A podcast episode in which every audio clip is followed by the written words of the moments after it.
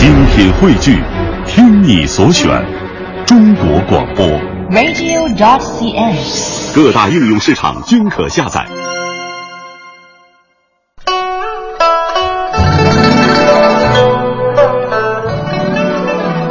后继传奇。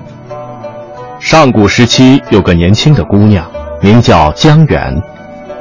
有一天，江源到郊外游玩，回家的路上，他偶然发现，在一片湿地上，有一个巨大的脚印。江源非常好奇，便把自己的脚踏进这个大脚印里。谁知，他刚把脚踏进去，浑身就像触电似的，感到一阵震动。回家不久，江源就怀孕了。九个月后，江源生下一个小男孩。孩子生下后，人们害怕这个没有爸爸的孩子会带来灾难，便把小男孩从江源怀中抢走，悄悄地丢在一条小胡同里。胡同里经常有牛马走过，可奇怪的是，牛马经过小男孩时都会把脚步放慢放轻，有的还绕道而走，生怕踩到小男孩。人们见小男孩没死，又准备把他丢弃在森林里。恰巧这时候有人来砍树，人们因此恼羞成怒，索性把小男孩抛弃在远方寒冷的冰面上。可是，还没有等人们走远，天上的鸟都纷纷飞下来，用它们柔软温暖的大翅膀给小男孩遮挡风寒。人们非常惊讶，觉得这个小男孩肯定是有着上天的保护，不是寻常的人。于是，他们把小男孩抱回来，并让他的母亲江源精心抚育他。因为小男孩曾经被多次抛弃过。江源就给他取了个名字，叫气。气从小时候就有远大的志向，他看到人们每天追逐动物、采食野果，过着吃不饱、穿不暖的漂泊生活，就想，如果能有什么植物能提供人们丰富的粮食就好了。气通过细心的观察，把野生的麦子、稻子、大豆、高粱。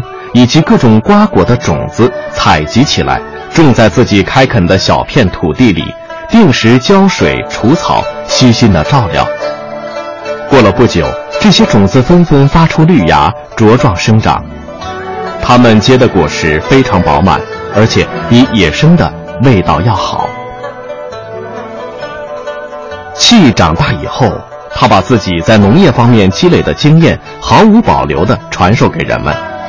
尧帝就任用他为农师，专门负责掌管国家的农事，并赐给他“后继”的称号，也就是“五谷之王”的意思。天下的人民也因为后稷的巨大贡献，通过栽种五谷和桑麻，逐渐过上了丰衣足食的农耕生活。在今天的民间信仰当中啊，我们还可以看到，在很多地方，后稷被奉为农神。是他和炎帝神农氏呢，可以说是并列的一个神。嗯，这个帝喾的第二个妃子呢，叫做简狄。啊，这个简狄我们在前面的节目当中也提到过，就说相传这个简狄呢，因为吞吃了这个天空当中飞过的这个燕子的遗下的这个鸟蛋，鸟蛋，后来就怀孕生下了契，就是那个契克的那个契约的那个契。对，这个契呢，后来成为商民族的祖先。然后这个帝喾的第三个妃子呢，叫做庆都，啊，庆都后来生下了尧。嗯，这是我们后面要讲到的这个尧帝的故事哈。尧后来呢，他接替了帝喾的王位，成为中国历史上非常有名的一位贤明的呃帝王。嗯，这个帝喾的第四位妃子叫做长仪，她也有一个儿子叫做智。嗯，我们知道最终接替帝喾王位的，刚才杨老师说了，呃，是成为五帝之一的尧。那么尧是怎样成为帝王？他又如何治理国家的呢？那么在下次节目当中呢，我们继续聆听中国神话，了解中国上古时代的历史。那今天的孔子学堂节目到这里就结束了，感谢各位收听，再见，再见。